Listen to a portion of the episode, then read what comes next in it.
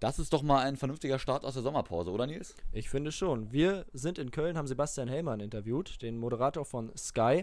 Gestern war er noch in München, hat das Halbfinale äh, der Champions League moderiert. Heute ist er am Anschlusstreffer. So geht's, ja. Ja, wir haben mit ihm über alles Mögliche gesprochen, was momentan im Fußball abgeht. Da sind natürlich die beiden Finalturniere, einmal hier in Köln wo wir momentan auch vor Ort sind, die Europa League und dann natürlich in Lissabon die Champions League. Und worüber haben wir noch gesprochen? Dann haben wir über seinen Lieblingsverein gesprochen, Arminia Bielefeld, und seine ja, Lieblingstrikotbeflockungen, ja. die jedes Jahr sehr speziell ausfallen. Also all nette das, Anekdoten dabei, ne? All das hier, ja. Und was ich auch sehr cool fand, die größte Interviewpanne, die er bislang fand erlebt hat. Ähm, und natürlich auch, was er angehenden Sportjournalisten mit auf den Weg gibt. Ihr merkt die, schon, ihr merkt schon, und, und, und, es gibt äh, viele Themen, es gab viel zu besprechen. Das alles hier jetzt kompakt im Anschlusstreffer. Viel Spaß, viel Spaß. dabei.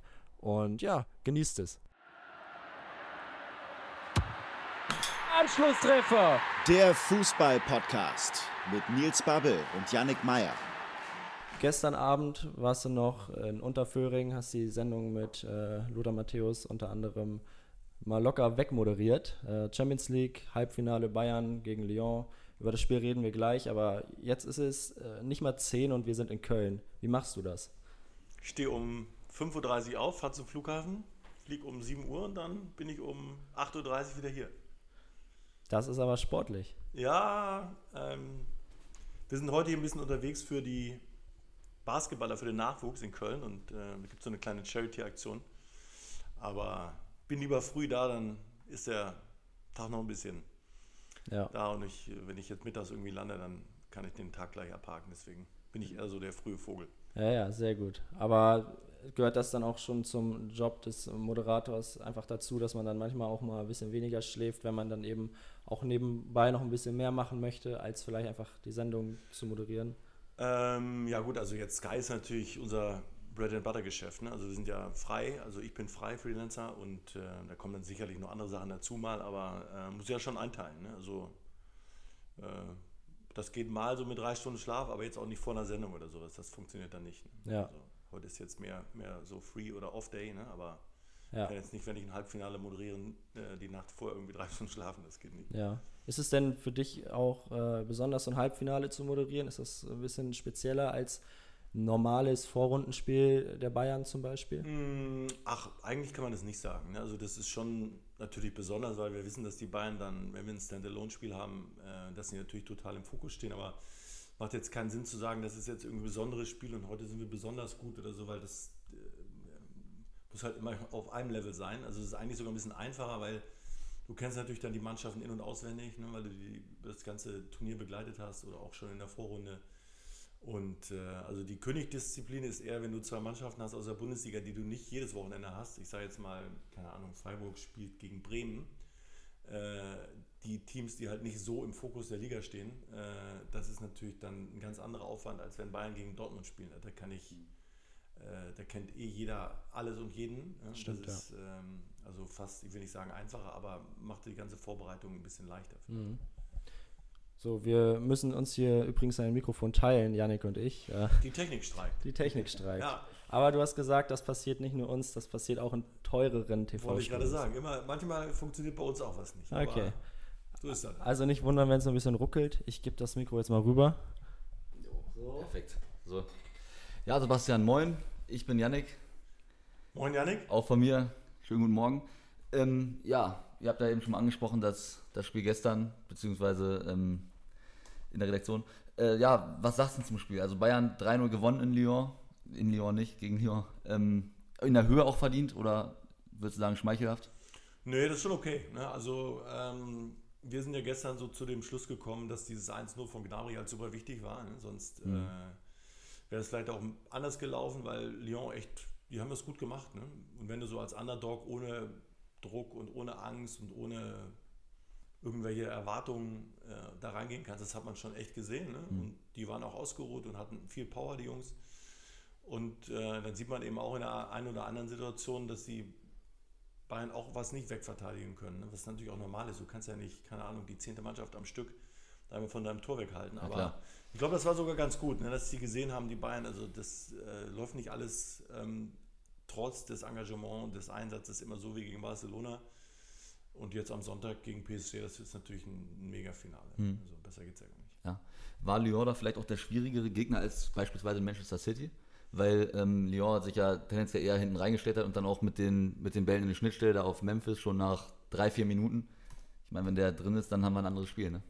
Ja, ja, aber das, ähm, wenn du eine Mannschaft hast, die so im Schnitt 30% Ballbesitz hat, ne, in, mhm. im Turnier auch und auch in der französischen Liga, dann weiß natürlich schon, was auf die zukommt. Ne? Also die spielen halt nicht mit, sind extrem griffig da hinten gewesen und die warten halt nur drauf, ne, auf ihre schnellen Leute da vorne, wenn sie die zum Einsatz bringen und die überspielen halt extrem schnell die Mitte. Ne? Also die mhm. ersten 40 Meter, das haben die echt komplett drauf, weil die, das ja genau das Loch ist, was die Bayern haben, wenn, die, wenn das Pressing vorne nicht gelingt. Ne? Das haben mhm. die zwei dreimal echt gut gemacht. Guter Neue natürlich auch in der einen oder anderen Situation, das muss man einfach sagen. Das, Auf jeden Fall, ja. Das macht auch dann extrem den Unterschied. Wenn du dann einen anderen Torhüter hast, steht vielleicht 2-1. Und das ist ja eh, da haben wir gestern auch nochmal drüber gesprochen, wenn du den hast, da seit x Jahren im Tor, der hält dir so oft ein Ergebnis. Und das war bei den Bayern ja auch schon ein paar Mal der Fall, jetzt nicht in, in dieser Saison, aber so rückblickend, da ist ein Spiel so wirklich auf der Kippe und zweimal taucht allein einer von mhm. Neuer auf und es steht immer noch 0-0 und du bist immer noch im Spiel. Das ist natürlich ein Faktor, der ist Wahnsinn. Ne? Ja. Und jetzt gerade bei PSG mit dem Navas, ich glaube nicht an Navas mit seiner Oberschenkelverletzung an den Sonntag. Und also Faktor Torwart spielt da sicherlich eine Rolle ne, bei dem mhm. Finale ja, Neuer sicherlich wieder erstarkt. Das ist wieder der Alte, würde ich sagen, wie man ihn von 2014 ja, hätte man kennt. auch nicht unbedingt erwartet. Ne? Also ja. waren ja auch viele, die gesagt haben, kommt er überhaupt nochmal zurück? Und was ist jetzt mit der Verletzung, wenn es nochmal kommt? Und dann hat er eh so einen kleinen Knick auch. Also Knick bei Neuer ist ja immer noch auf einem, auf einem hohen Niveau. Hm. Aber äh, wo man auch gemerkt hat, er ist nicht mehr so ganz so sicher, auch wegen den langen Pausen und so. Und man kommt natürlich sicherlich auch ins Grübeln, wenn du so auf so einem Top-Niveau spielst und dann oft verletzt bist. Und hm ähm, aber man sieht eben, der hat echt Instinkt und was ihn auch besser macht als bei den anderen, ähm, das sagen ja auch die Torwarttrainer, ist, der hat einfach so ein Gefühl, so ein Gespür für die Situation. Und ja, das hat er gestern auch wieder mhm. bewiesen. Ne?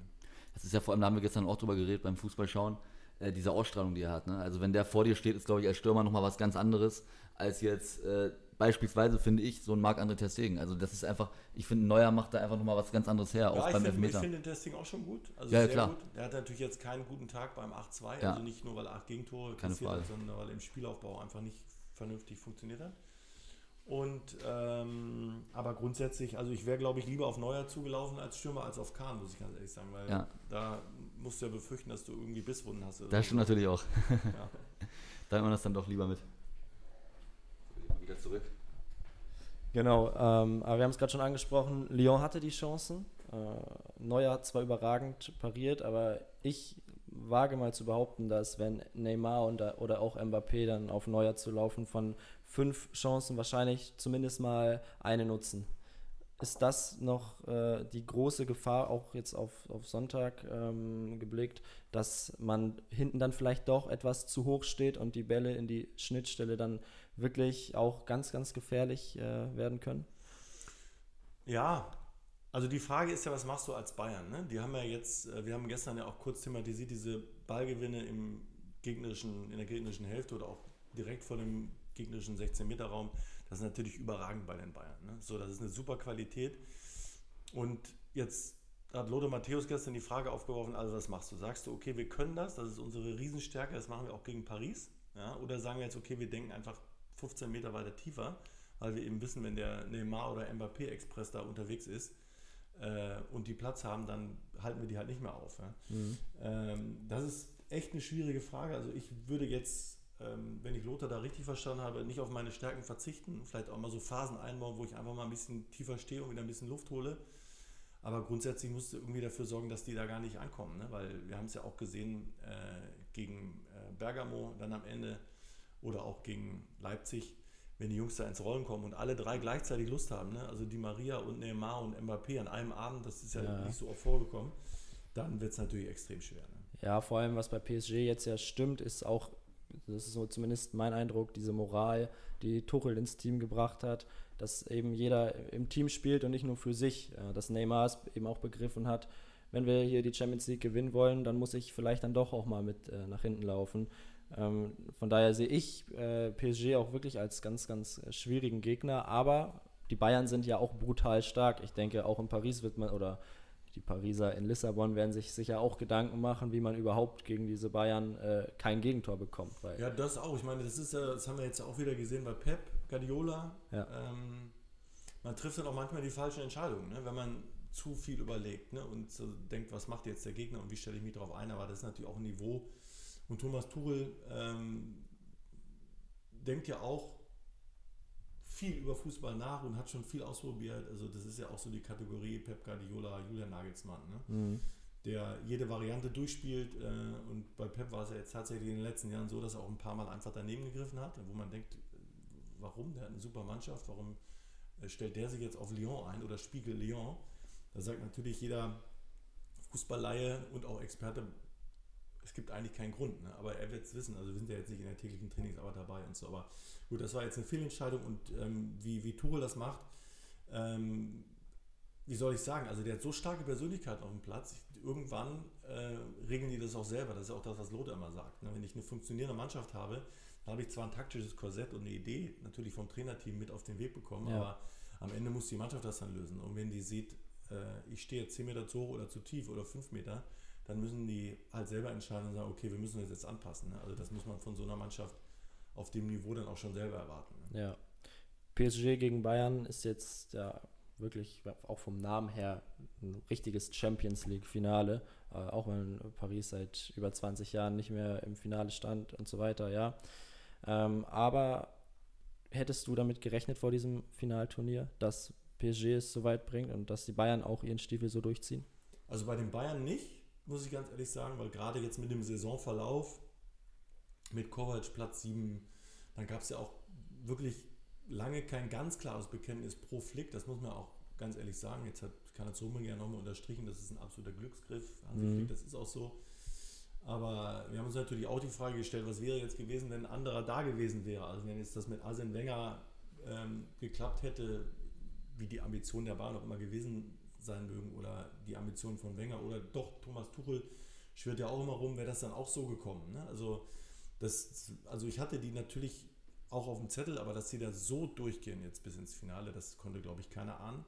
Das ist schon außergewöhnlich, was die jetzt leisten. Auch das hat ja viel mit Spirit zu tun und ähm, mit, mit einer großen Energieleistung auch von den Offensivdenkenden, dass die auch wirklich diese 10, 15 Meter immer hinter den Ball kommen und sich mhm. den Ball auch wiederholen. Das hat es ja auch so lange nicht gegeben bei den Bayern. Und ähm, bei PSG, also wenn du die Qualität der Mannschaft siehst, habe ich auch gesagt, dass die weit kommen. Ne? Also ich weiß nicht, ob das Spirit tatsächlich so groß ist, insgesamt jetzt über die Saison, oder ob die sich jetzt so zusammengerauft haben für dieses, nennen wir es jetzt mal Finalturnier. Äh, kann ich nicht beurteilen. Äh, ich glaube nur, dass es extrem schwer ist, egal für wen äh, der oder wer da auch an der Seitenlinie steht, dass du das, das ist ja, äh, also wie willst du das alles jonglieren, ne? diese ganzen Eitelkeiten und Multimillionäre, das ist ja nochmal ja, ja. exponentiell zu jedem anderen Verein. Ne? Unfassbar, ja. Deshalb auch für Thomas Tuchel, glaube ich, ein großer Erfolg, auch äh, persönlich. Ich glaube, seit zwei Jahren ist er jetzt da, was er da im Team entwickelt hat, ist wahrscheinlich schon ja, hoch zu hängen. Du bist wieder. So, wir tauschen mal wieder. Ja, Sebastian, was ja vor allem auch auffällig ist, äh, dieses Jahr zwei deutsche Teams im Champions League Halbfinale. In den letzten Jahren waren ja die deutschen Teams nicht so erfolgreich, sag ich mal jetzt international generell, ob das jetzt Europa League oder Champions League ist. Wie erklärst du dir, dass es dieses Jahr ähm, jetzt so gut läuft für Leipzig und Bayern jetzt speziell? Also ich glaube, hauptsächlich müssen wir da über Leipzig reden. Ne? Als wir diese Gruppe gesehen haben mit Leipzig und Lyon und keine Ahnung, haben wir alle so gesagt, ach ja, das ist so die, ich will nicht sagen die Randgruppe, aber äh, wurden ja von, von vielen haben wir gedacht, okay, das ist jetzt, ne? also die kommen sicherlich nicht weit. Ne? Und RB, was die da auf die Beine gestellt haben, ich meine, als Herbstmeister, dann hat es ja diesen Knick gegeben in der Rückrunde. Aber du siehst natürlich schon auch immer wieder, was sie für ein Potenzial haben. Und das haben die jetzt im Viertelfinale nochmal extrem unter Beweis gestellt, wie ich fand. Also dagegen Atletico, was das so habe ich RB auch noch nie gesehen, mit ja. der Überzeugung, mit der Hartnäckigkeit und auch mit dem, mit dem Biss. Ähm, es wird ja immer viel über, über Ästhetik im Fußball gesprochen und über Taktik und äh, das war halt richtig Fußball. Ne? Und die haben sich halt auf Atletico so eingestellt, dass was Atletico, glaube ich, gar nicht für möglich gehalten hätte, dass die eben mit gleicher Münze da zurückzahlen auf dem Spielfeld. Das hat super funktioniert. Ähm, deswegen sind die völlig zu Recht dahin gekommen. Eine Renaissance des deutschen Fußballs. Ich glaube, insgesamt ist es jetzt durch diese besonderen Zeiten Äh, Covid-19, Pandemie, ähm, eher, eher schwer vorhersehbar für alle. Das mag auch ein kleiner Vorteil dann für RB gewesen sein, also diese One-Leg-Geschichte. Mhm. Aber ähm, ich glaube einfach, dass wir wirtschaftlich ähm, im Moment sehen, dass wir, oder was sagt, dass die Bundesligisten gut gearbeitet haben. Mhm. Auch wenn natürlich das für viele knapp geworden wäre, wenn das jetzt mit dem Lockdown so weitergegangen wäre in, in Deutschland und mit der Fußball-Bundesliga. Äh, das ist ein, echt ein solides Fundament. Du siehst jetzt, wie Barcelona auseinanderbricht, kann man ja tatsächlich schon sagen. Bei Real, wenn du mal die Mannschaft durchgehst, da musst du eigentlich auch fast 5, 6 rausstreichen aus, aus Altersgründen. Ja. Äh, wie kommen die nochmal zurück? Ähm, finde ich, ähm, auch City, Premier League, ähm, Liverpool letztes Jahr den Titel gewonnen, überragend, dieses Jahr auch raus. Finde einfach, dass, dass dieses, dieses solide Wirtschaften und ähm, ja, wir haben eben darüber gesprochen, dass es ein Glücksgriff war mit Hansi Flick, aber das hat halt funktioniert. Obwohl man natürlich sagen muss, wenn du siehst gestern, wer da eingewechselt wird, also mit Süle und dann noch Pavard, es ist halt ein 80 Millionen Mann auf der Bank miteinander. Ähm, keine Ahnung, also wie, wo soll der dann noch eine Rolle spielen, wenn nicht in solchen Spielen? Ne? Also du, ja. du, bringst ihn ja jetzt nicht an Spieltag 2 gegen Freiburg oder so. Ne? Also ja, ähm, bin mal gespannt, wie das ausgeht. Das ist eine spannende Personalie. Ne? Ja, ja klar. Du hast es ja schon angesprochen, auch mit der äh, taktischen Finesse, unter anderem von Julian Nagelsmann, jetzt gegen Atletico. Und das ist der nächste Punkt, das waren ja drei deutsche Trainer, die jetzt im, im Halbfinale standen. Ist das vielleicht auch so ein Schlüssel für den Erfolg, der jetzt auszahlt, eben, dass diese deutschen Trainer so, so wirklich so gut sind? Und der Beste, also was heißt der Beste, aber mit Jürgen Klopp ist ja nochmal einer, der momentan noch nicht mal dabei ist, ne? Ja, ja, ja, ja. Also das, das ist schon, ja, finde ich auch. Also ähm, ich glaube, dass das so die ganze Ausbildung, also Trainerausbildung, dass sie auf einem sehr, sehr hohen Niveau ist. Ne? Dass ähm, wir jetzt auch mit Julian Nagelsmann und Thomas Tuchel eher zwei haben, die aufgrund von Verletzungen früh ihre Karriere abbrechen mussten und sich relativ äh, früh und sehr äh, und hochkonzentriert auf das vorbereitet haben, was, was dann kommt. Das sind natürlich alles Vor- und Nachteile. Natürlich, wir haben ja ein langes Interview gemacht mit Julian Nagelsmann und sagt, es gibt natürlich dann schon Situationen, wo ich mir wünschen würde, ich hätte selber mal ein Halbfinale gespielt, ne, um das auch einfach zu vermitteln. Ne. Das, mhm. das, muss er sich alles erarbeiten jetzt und du kommst ja nicht mal als junger Trainer mal eben so ein Halbfinale, das hat er jetzt. Kann jetzt sagen, okay, wenn er jetzt mal irgendwo anders hingeht, kann er auch sagen, ich habe das übrigens schon als Trainer erlebt und kann euch sagen, so und so wird es funktionieren und so und so nicht. Das musst du dann als, als junger Trainer, der das als Spieler nicht erlebt hat, nochmal äh, auf eine andere Art und Weise erarbeiten. Mhm. Ähm, aber ich glaube, dass im Moment, also ich finde jetzt auch ein, auch ein Simeone zum Beispiel oder auch Rudi Garcia, ich finde, das ist, sind, sind überragende Trainer. Ich glaube, das ist, ähm, wenn du den Stuff hast, und das ist ja auch das Credo von Jürgen Klopp, ich habe auf jeder Position den Besten. Ja? Also Athletik, äh, was auch mhm. immer. Ne? Also wir reden jetzt über, über einen 10-Mann-Staff als Trainer. Team ja, und er koordiniert das alles. Und ich glaube, das ist im Moment die größte Stärke, die du haben musst, ähm, als Trainer das zusammenzuführen, weil es ja so komplex ist. Ne? Also äh, die Einzelbereiche, die du da zusammen mit Scouting und äh, äh, Videovorbereitung und keine Ahnung. Und du brauchst ein hohes Maß an Empathie, um erstmal die Mannschaft, den Staff dahin zu kriegen, dass er immer on point ist und das dann zu vermitteln an die Mannschaft. Ne? Also mhm. äh, spielt viele Dinge eine Rolle und das ist jetzt natürlich ein deutsches Finale ist mit zwei deutschen Trainern, äh, ist natürlich auch top. Ja, ja zeigt einiges, was äh, in Deutschland auch in den letzten Jahren gut gelaufen ist. Ne? Ja. Bei aller Kritik, die es ja auch gab, vielleicht auch zu Recht. Ja, ich, ich habe aber die Bundesliga auch nie, es hieß immer, also die Premier League und wo steht die mhm. Bundesliga und so. Und ähm, also ich habe jetzt, also wenn ich Chelsea sehe zum Beispiel, das ist ja so Chelsea, wenn man jetzt mit Abramovic und, und diese ganz großen Zeiten, das war ja immer so ein, so ein glühender Stern irgendwie so am, am Fußballhimmel. Mhm. Und äh, wenn ich das jetzt sehe, also ich, ich verstehe natürlich, dass Harvard oder Werner sagen, ich gehe jetzt in die Premier League und Chelsea ist immer noch ein großer Verein und die verdienen natürlich auch viel Geld und spielen in der nächsten in der Champions League. Aber ich finde jetzt so als, als, als Fußballname Chelsea, wenn du siehst, wie die Fußball spielen, wie in der Defensive aufgestellt sind, finde ich das, das ist okay irgendwie. Ne? Also Liverpool ist, hat natürlich ja. eine wahnsinnige Saison gespielt, City auch mit. Also Liverpool outstanding, keine Frage. Aber ich finde die Premier League jetzt auch nicht, äh, mhm. wo ich sage, da habe ich jetzt zehn Mannschaften, die spielen uns ja alle an die Wand, ne? ganz im Gegenteil. Also ich fand die Bundesliga immer gut, finde sie jetzt nach wie vor gut und jetzt wird es dann noch unterstrichen, dass wir da, was heißt wir, also dass die Bundesliga gute Arbeit macht. Gut darstellt, ja. Seien es die Trainer oder auch die Mannschaften. Ja, ja oder Management, ne? Wirtschaft, Management. das spielt ja alles eine Rolle. Wirtschaft vor allem, ja. ja. In dieser Zeit vor allem momentan. Ne? Ja, ich meine, Barcelona ist pleite. Ja. muss man einfach, also man kann es jetzt auch noch schön reden und sagen, sie haben einen kleinen finanziellen Engpass.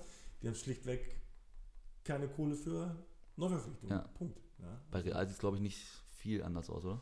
Ja, also die, Die Spanier sind- Also das heißt ja, die Spanier haben immer Geld. Ne? Jetzt Hm. ist Barcelona natürlich auch noch äh, durch die äh, Verhältnisse, äh, wo das Geld dann herkommt, anders als, als Real. Ne? Also eigentlich sind ja nur Real und Bayern eigenständig, ne? Ja. also die ihre eigenen sportlichen Entscheidungen treffen.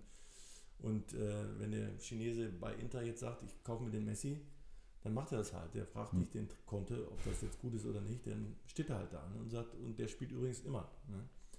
Äh, so, das ist ja bei Bayern gar nicht vorstellbar. Ne? Also klar haben die auch ihre Investoren, die Ja. ihre Prozente kaufen und was ja auch völlig in Ordnung ist. Aber da ist ja keiner, der da irgendwie in irgendwelche Transfers Ja. reinquatscht. Das stimmt. So, jetzt haben wir die Bundesliga auch wieder genug gelobt. Äh, wir sind ja, Ja, wir sind zu ja, Recht. ja zu Recht, aber jetzt sind wir in Köln und äh, hier findet äh, Ja, wir haben über den demnächst- Aufsteiger Arminia Bielefeld noch gar nicht Ja, da kommen wir, das da kommen wir gleich Thema zu. ist gleich. So, Sehr gut. Sebastian, da kommen wir gleich zu, kein Stress. äh, nee, aber da wir jetzt in Köln sind, müssen wir natürlich nochmal kurz über die Europa League sprechen. Ja. Finale findet hier statt. Da haben sich die Deutschen wieder mal nicht ganz so gut angestellt. Ist das vielleicht nochmal so ein Ding, wo man vielleicht dran arbeiten könnte? Oder, das war nämlich äh, und mein Ansatz, muss ein VfL Wolfsburg in der Europa League spielen oder wäre es nicht vielleicht besser, wenn der erste FC Köln, Eintracht Frankfurt oder vielleicht auch Union Berlin, also ich sag mal Vereine mit etwas emotionalerer äh, Fanbase äh, diese Europareisen äh, antreten, um dann eventuell erfolgreicher zu sein. Ähm, ja, aber wenn sie sich nicht qualifizieren, also du meinst. Ja, natürlich, die, sie müssten als sich sportlich dafür okay, qualifizieren ja, das, und ja, das ist ja so weiter. Also gut, jetzt ähm, das ist natürlich jetzt eine Diskussion, die kriegen wir natürlich jetzt auch hier an dem Tisch nicht gelöscht. Ne? Also ist das mit, Leu- mit Wolfsburg und Leverkusen und äh, äh, Hoffenheim ähm, und RB, also sind das sind das Fußballclubs, die äh, für Fußballromantiker en vogue sind, in Das ist auch ein, spielen? genau, das ist ja auch eine andere Diskussion. Genau. Ich denke nur, dass genau diese Vereine sich in der Champions League einfach nochmal bedeutend mehr anstrengen. Zumindest wirkt es ja immer so, als in der, in der Euroleague, wo man dann vielleicht dann doch beim, beim Achtelfinale spätestens sagt, ach komm Leute, ich will Urlaub haben. Ja, das weiß ich jetzt nicht. Also das glaube ich eher nicht. Also ich meine, so wenn du natürlich die Reisen siehst, ob du jetzt danach nochmal nach Donetsk fährst oder äh, in Lissabon so, so ein äh, Anthony kickst, das mag natürlich nochmal ein Unterschied sein. Aber wenn Ja. du jetzt siehst, äh, die Mannschaften mit Manchester United, Inter Mailand, äh, Sevilla und wer da noch alles rumgeturnt ist, also das ist natürlich auch schon ein echtes Fund. Also ähm, äh, das glaube ich eher nicht. Also ich und warum ähm, wir dann nicht so funktionieren in der Bundesliga, ist eigentlich schwer zu sagen. Was ich, ich weiß es auch gar nicht. Also ich glaube, dass die Bayern sind outstanding. Äh, Dortmund hat das mit Paris gut, ich meine, die sind jetzt im Finale, da kann sie jetzt ausscheiden, Punkt. Das ist halt so, obwohl sie auch eine gute Chance hatten nach dem Hinspielergebnis, kann sie jetzt auch nicht so richtig planen. Äh, und vielleicht ist danach auch die Lücke einfach zu groß nach diesen drei. Ne? Dann hast du irgendwie ähm, Gladbach und Wolfsburg und äh, Leverkusen haben die so schon den richtigen Dampf. Gladbach vielleicht in ein, zwei Jahren, wenn das mit Rose so weitergeht, aber vielleicht fehlt uns da einfach noch ein Stück. Und ähm, wenn ich jetzt Sevilla sehe zum Beispiel, ne, also das ist ja, das ja Wahnsinn. Ne? Also äh, was die da alles in den letzten Jahren äh, wegspielen in der, in der Europa League, das ist schon, schon à la Bonheur. Ne? Und dass der äh, Sieger jetzt in die Champions League geht, also den Modus finde ich zum Beispiel auch mega. Also das ist natürlich auch ein Riesenansporn. Ne? Komplett, genau. Äh, ja, war einfach nur so, so unser Eindruck, dass eben diese deutschen Vereine es leider nicht schaffen, mal vielleicht ins Finale zu kommen, äh, weil das Potenzial, vielleicht hast du ja recht, dann äh, braucht das vielleicht noch ein, zwei Jahre mehr. Äh, das Potenzial ist ja ohne Frage da und ich denke auch, wenn Borussia Dortmund in der Europa League spielen würde, dann wäre wär das auf jeden Fall mal ein Titelanwärter, mehr als das sogar. Aber auch die, das hast du ja auch gesagt, äh, Manchester United hat es auch nicht geschafft, ins Finale zu kommen. Und ich glaube, das ist genauso deren Anspruch. Ja. Ja, äh, ja ich, ich glaube, die Und haben ich auch meine, alle. ist ja auch ein, ist ja ein super Weg. Ne? Also wenn du darüber die durch die Champions League ziehst, das ist ja, damit Klar. rettest du ja die Saison achtmal. Ne? Also abgesehen vom Titel, Ja. äh, spielst du bei den ganz Großen mit ne? in Genau. der nächsten Saison. Ne?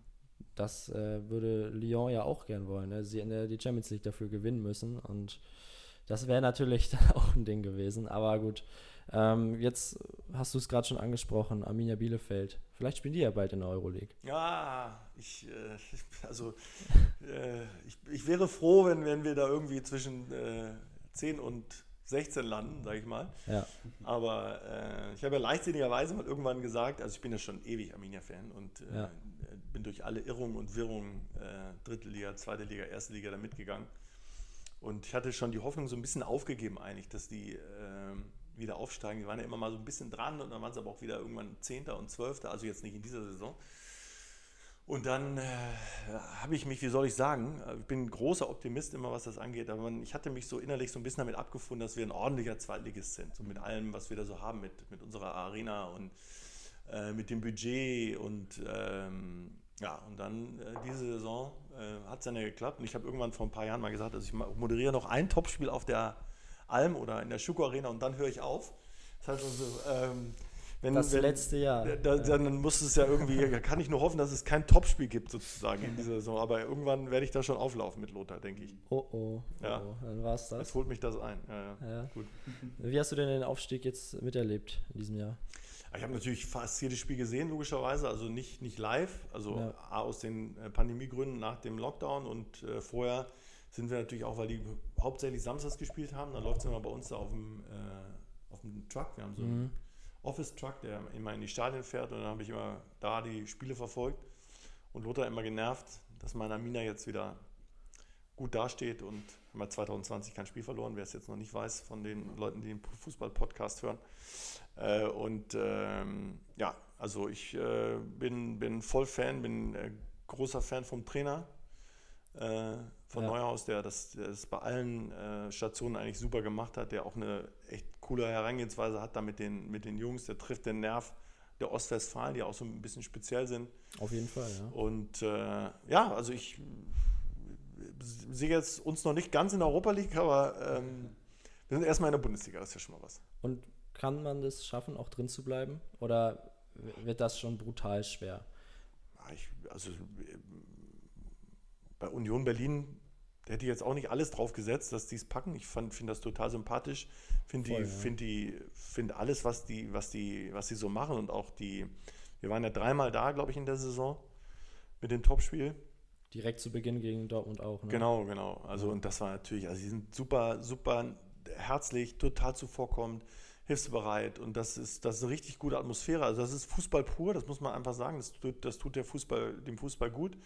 Äh, ich verstehe den, verstehe den Kommerz, ich verstehe die Multiplikation und ähm, wenn wir jetzt auch über die Champions League sprechen, die großen Vereine mit all dem, was sie so mitbringen und das Geld auch von den Chinesen und von den Scheichs und so. Und dann kommst du dahin denkst du, ja, das ist, so geht's auch. Und äh, das ist einfach ein ge- geiler Farbtupfer. Also, die haben es geschafft ne, und haben jetzt auch, zum Beispiel mit Max Kruse, wo ich, als ich das las, habe ich gedacht, echt guter Move eigentlich. Ja, muss er erstmal so hinkriegen. Ja. Und ähm, kann man schwer voraussehen. Also es gibt jetzt sicherlich fünf, sechs Vereine, keine Ahnung, was ist, was ist mit Bremen, was ist mit Union. Äh, also wir werden uns jetzt nicht mit zehn Punkten direkt irgendwie absetzen, denke ich. Ne? Also, aber we will see. Man weiß es nicht, ja. Stimmt.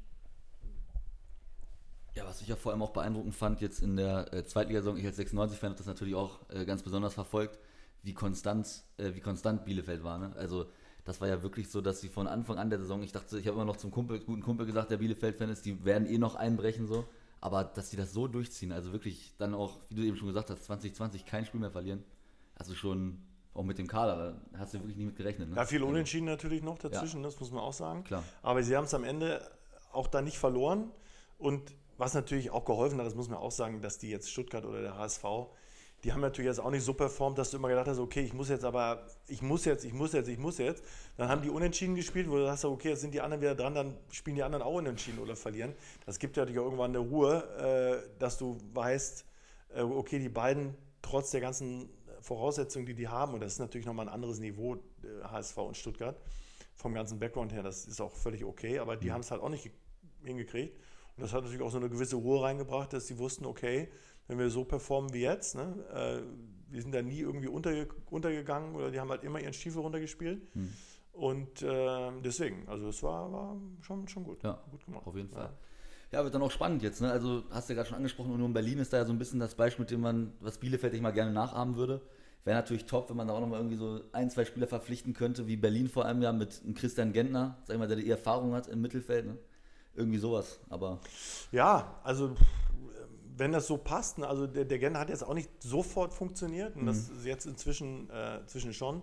Äh, Max Kruse gesagt, finde ich, finde ich, das ist natürlich spannend. Ne? Also weiß ja auch nicht, äh, also sportlich ist das sicherlich gut, aber der, der bringt ja auch noch ein paar andere Sachen mit, wo du sagst, pff, weiß jetzt nicht unbedingt, ob ich das als Team äh, gebrauchen kann, obwohl ich ihn als Typ super finde. Also wenn Ja. wenn so, äh, würde mir mehr davon wünschen in der, in der Liga, die ihre Meinung sagen und die äh, Fußball wichtig ähm, als wichtig empfinden, aber auch sagen, okay, ich mache auch noch ein paar andere Sachen. Also der kann von mir aus auch pokern. Ich finde es ja okay. Also ich mache auch noch was anderes, außer äh, Sky-Moderator zu sein. Äh, solange das unter äh, immer noch so läuft, dass beides zusammenpasst. Aber wie gesagt, ähm, ich, ich weiß jetzt gar nicht, also äh, ich überlege gerade, wer ist auf dem Markt. Also Lukas Hernandez zum Beispiel hat ja keinen Stammplatz bei den Bayern. das wäre dann vielleicht eine Leihe zu. Arminia Bielefeld.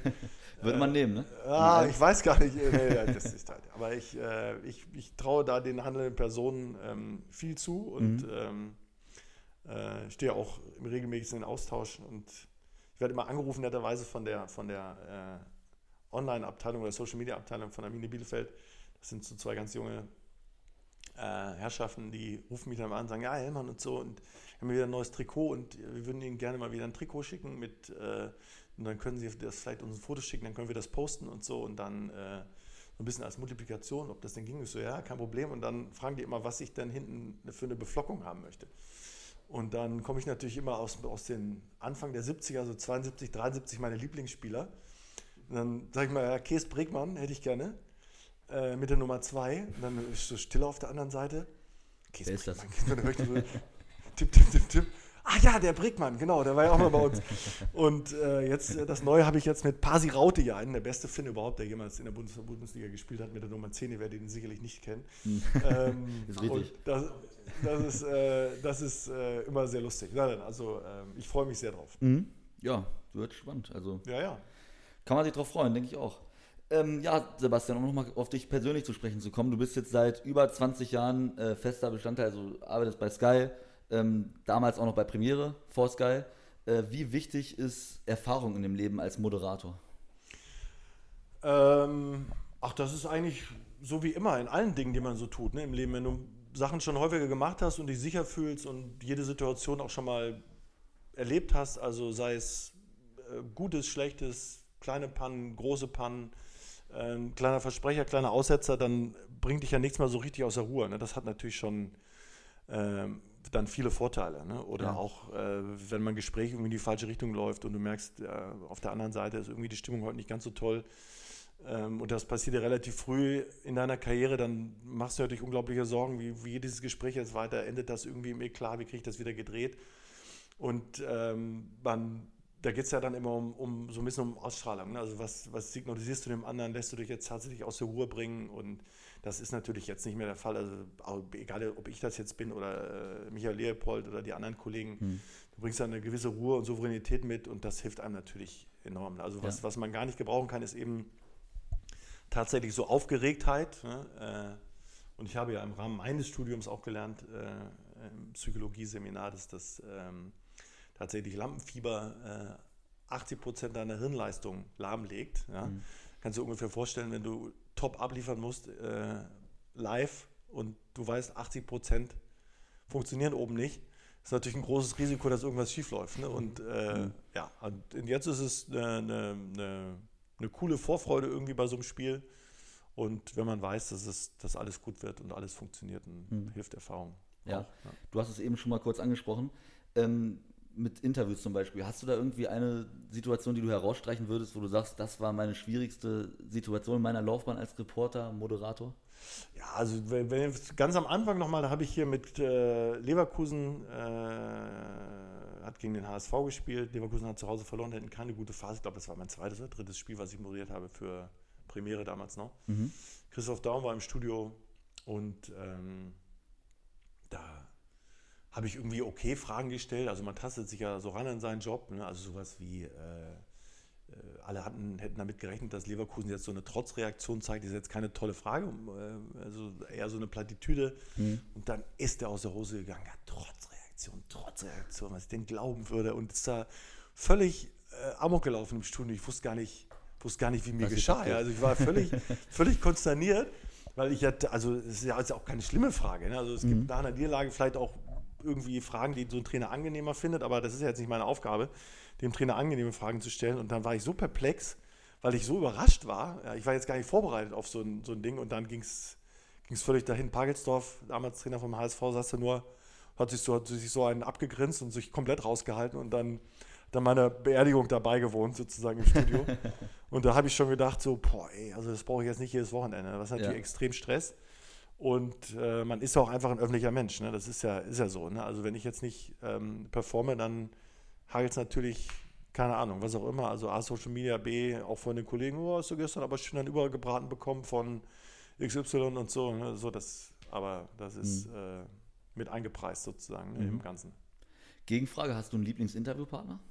Also wo du sagst, es macht immer sehr viel Spaß, mit dem zu sprechen. Mm, Nee, das kann ich so nicht sagen. Also ich finde, ähm, Herausforderung ist ja tatsächlich immer, wenn einer auch wirklich einen prüft, ob man vorbereitet ist und ob man sattelfest ist und so. Und das ist ja die große äh, äh, Kunst oder besser die, die, die Herangehensweise in einem Interview, was jetzt auch ein bisschen, vielleicht ein bisschen länger und ein bisschen tiefgründiger ist, als kurz zu fragen, wer, wer spielt jetzt, warum spielt ihr so und äh, was glaubst du, wie der Gegner spielt. Und da müssen wir natürlich auch viele Informationen haben, aber du musst den anderen immer, deinen Interviewpartner immer ein bisschen überraschen mit, mit Dingen, von denen er glaubt, dass du sie nicht weißt. Ne? So.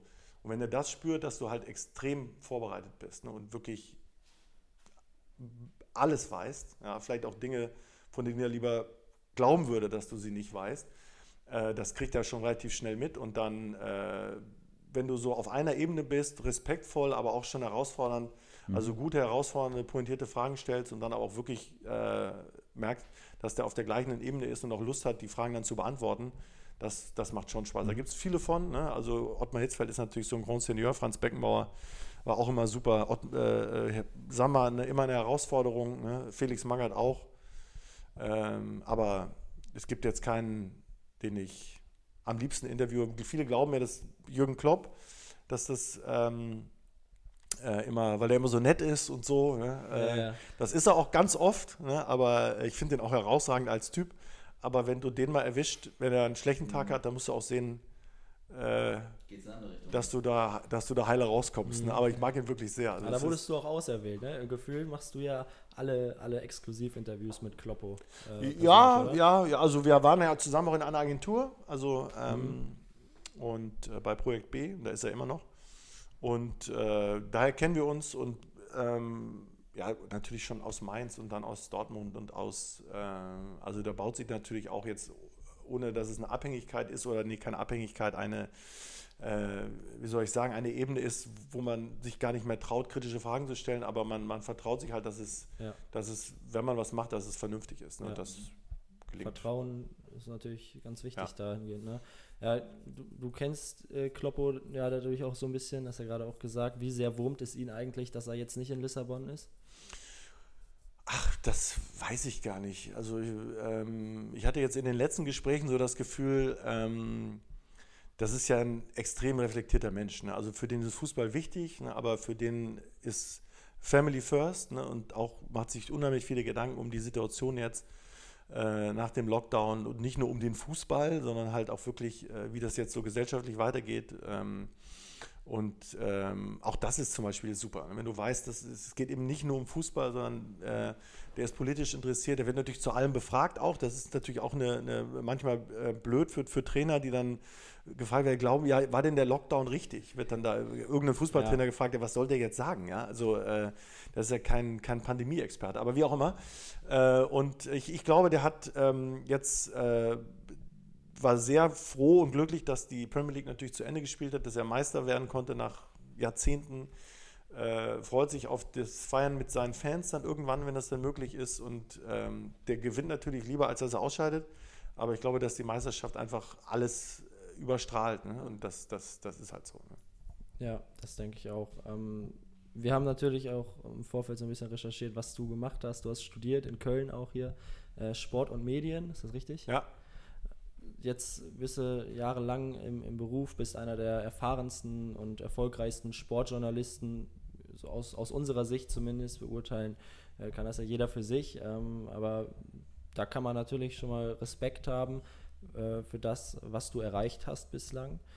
Was würdest du denn jungen Sportjournalisten empfehlen, ähm, wie man eventuell dann doch, auch wenn die Zeiten mit Sicherheit schwierig werden, äh, eventuell dann doch erfolgreich sein kann äh, in, in, dem, was sie machen wollen, nämlich dem Sportjournalismus.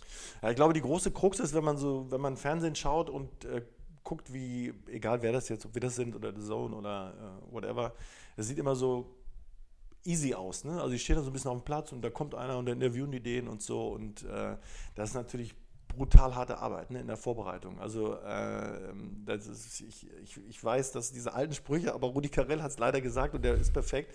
Du kannst nur aus dem, ein Ass aus dem Ärmel ziehen, wenn du es vorher reingesteckt hast. Ja? Und dieses vorher reinstecken dauert Stunde um Stunde um Stunde um Stunde, dass du dann echt gut bist in diesen fünf Minuten. Ja? Und ähm, ich glaube, dass das Wichtigste ist, was ich allen nur raten kann, äh, was, also was mein Credo war, ist dass diese Neugier an, den, an diesen Leuten, vor allem an diesen Menschen, nicht nur an dem Sport. Ähm, klar musst du fachlich das drauf haben, und, äh, aber letztendlich arbeiten wir auch mit Experten. Wenn ich tatsächlich was nicht weiß, dann frage ich halt Lothar Matthäus. Der weiß es dann. Das ist auch gar nicht schlimm. Ja, dann ist es halt so. Ja. Der, der ist nun mal Weltmeister und keine Ahnung und hat 500 Pflichtspiele, das kann ich, ich kann nicht alles wissen, was den der weiß. kann man mal fragen. Genau, dann frage ich den halt. dafür sitzt er, wird auch noch bezahlt, komischerweise bei uns. Und äh, ich kann nur sagen, also diese, diese Neugier an den Menschen und wirklich zu wissen, dass es harte Arbeit ist, äh, sich vorzubereiten und Dinge anzulernen und anzutrainieren und anzulesen, äh, dass Sprache unheimlich wichtig ist. Ne? Also es ist eben, äh, Sportsprache ist oft sehr simpel, Subjekt, Prädikat, Objekt, aber auch da, ihr habt ja Marcel Reif gehabt in eurem Podcast, der hat, besticht dadurch, dass er eben in seiner Sprache und durch seine Art und Weise zu formulieren schon so eine Haltung vermittelt, wie er zu Dingen steht. Das muss man sich total hart erarbeiten. Ne? Und wenn, wenn jemand glaubt, er macht so wie, wie beim Kicken so am, am Wochenende, das läuft alles so und dann haue ich mal einen rein aus 16 Metern, das gelingt mal, aber am Ende muss es muss auch wie in jedem anderen Job, muss man echt dafür ackern. Und manchmal habe ich so ein bisschen das Gefühl, dass so, ja, die Sportberichterstattung, also es ist ja jetzt äh, egal von, von welcher Journalie, wir werden ja oft nicht ernst genommen, ja. Äh, ähm, weil ja, wir nur Sport machen, ne? also da kann ich auch nur mhm. zurückgeben. Also äh, die anderen machen auch nur Politik, ja, also oder nur Wirtschaft. Ähm, aber wie gesagt, harte Arbeit und, und die, die, Lust auf Menschen und diese Neugier, ich glaube, das ist, es ist zwar simpel, aber ohne das geht es nicht. Ne? Ja. So, ich glaube, wir haben hier fast, fast alles abgearbeitet. Danke dir auf jeden Fall auch für, für das, was du eben gesagt hast. Äh, es gibt ja viele Sport- oder angehende Sportjournalisten, die einfach auch pessimistisch sind, ne? auch aus Gründen. Äh, aber trotzdem, du bist ja eben auch ein Beispiel. Äh, ja, ne? aber ich muss auch ganz am Ende noch sagen, wir haben ja. auch echt viele Praktikanten bei uns. Ich meine, du warst ja auch da. da man, ich, man erkennt tatsächlich sofort, also das, das wird was oder das wird auf keinen Fall was. Ja? Okay. Das, das ist einfach so. Ja. Und es gibt ein paar, ich sage jetzt mal einer von 20, wo ich sagen würde, der stellt die richtigen Fragen und die haben ja alle schon was gemacht, die bei uns sind. Also jetzt nicht so, dass ein 18-jähriger äh, Abiturient da auftaucht und sagt, so, da bin ich. Also die meisten haben ja schon irgendeine Vorerfahrung, die haben schon mal für irgendjemanden geschrieben oder haben schon mal irgendwie zwei, drei Semester studiert. Und bei einem von 20 würde ich sagen, der stellt die richtigen Fragen, der recherchiert top, unaufgefordert, weil er schon merkt, okay, Bayern spielt gegen Lyon. Ich habe übrigens mal ein kleines Porträt über den Rudi Garcia geschrieben. Hier, leg dir das mal dahin. Das ist halt mega. Ja, so. Ja. Ähm, und das ist einfach dieses Aufmerksamsein und zu sagen, okay, ich habe das Gespür für, für, die, für die richtigen Fragen, für die richtige Situation, kann richtig helfen. Und das ist, das, das können einfach, ich weiß nicht warum nicht, aber ähm, dann ist es vielleicht auch nicht der richtige Job. Dann können die vielleicht andere Dinge ganz toll, aber wie gesagt, es gibt immer wieder welche, die, die sind so und die schaffen es dann auch. Ne? Also die sind jetzt, keine Ahnung, bei anderen Sendern, bei uns, ne, die, die packen es. Ja. ja, klar. Und eine Sache darf man ja nicht vergessen, so das rede ich mir vielleicht auch ein bisschen zu schön, aber mit Anfang 20 hat noch niemand äh, bei Sky moderiert. Ja, also das ist natürlich auch außer harte ich. Arbeit. Außer, nein, nein, außer nein, nein, nein, da, nein, nein, das glaube ich jetzt auch. Ja, mit 30 habe ich da moderiert. Ja, nein, siehst du, aber man braucht natürlich auch erstmal davor äh, einen Weg. Ne, ja, aber das Gute jetzt ist ja auch mit den ganzen Medien, ich meine, ihr macht jetzt den Podcast, ihr, ihr könnt, könnt äh, viel ausprobieren, ne? ihr könnt viele Leute kennenlernen und so, das ist natürlich auch Wahnsinn. Ne? Also ihr könnt mit, mit Videocontent, ihr könnt im Prinzip alles produzieren, überall, ihr könnt überall hinfahren mhm. und das machen, gucken, ob das gut ist oder nicht und euch, euch so da rantasten. Das ist natürlich auch eine Geschichte, die, die, da habt ihr einfach einen riesen Plus, ne? also wie ihr auch mit Technik umgehen könnt und so, das ist ja heute das A und O, dass du drehst, schneidest, die richtigen Fragen stellst, den Film online stellst, hochlädst, keine Ahnung, in deinem eigenen YouTube-Channel oder wo auch immer. Ja. Äh, und das ist natürlich cool. Und wenn jemand Bock hat, das zu machen und es gut macht, wirst du auch da auffallen. Das ist einfach so. Mhm.